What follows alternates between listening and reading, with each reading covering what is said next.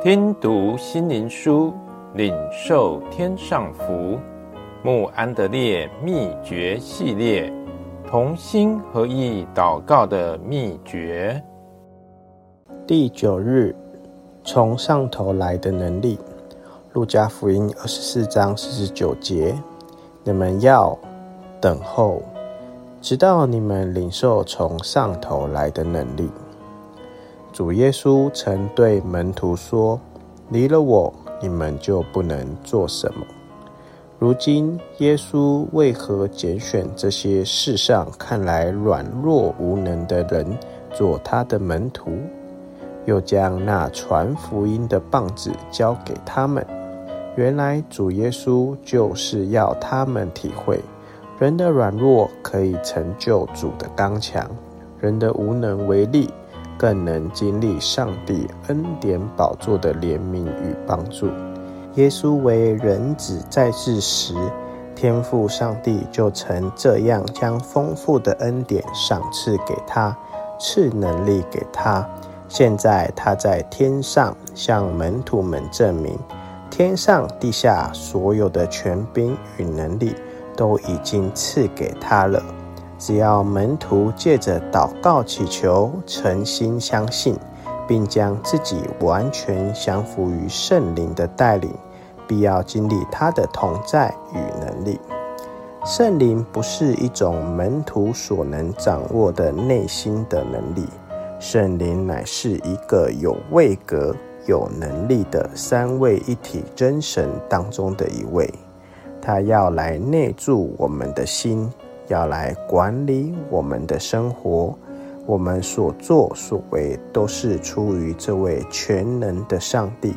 我们的气息存活也在乎他。我们每日的言行举止都是不断的仰赖他，借着祷告与他紧紧相连，并以信心盼望他要为我们成就的善功。耶稣的门徒们跟随耶稣三年半，清楚地认识耶稣。他们看到他奇妙大能的作为，他们聆听他的教诲，他们和耶稣同甘共苦，一起经历苦难，甚至跟随他一起到各个他，亲眼看到他被钉十字架，又看到他复活，向他们显现。而且经历耶稣复活的生命，活在他们心里面。然而，他们尚不能将内在的耶稣清楚地表彰出来，直到耶稣升天，坐在宝座上，差遣圣灵保惠师下来，借着圣灵的内助，耶稣管理他们的内在。得以将耶稣属天的生命，借着门徒为管道流露出来。身为传道人，最重要的一件事，莫过于常有圣灵同在，紧紧地与主耶稣相连。如此自然流露的生命，是最有力的奖章。因为身教胜于言教，有圣灵管理的生活。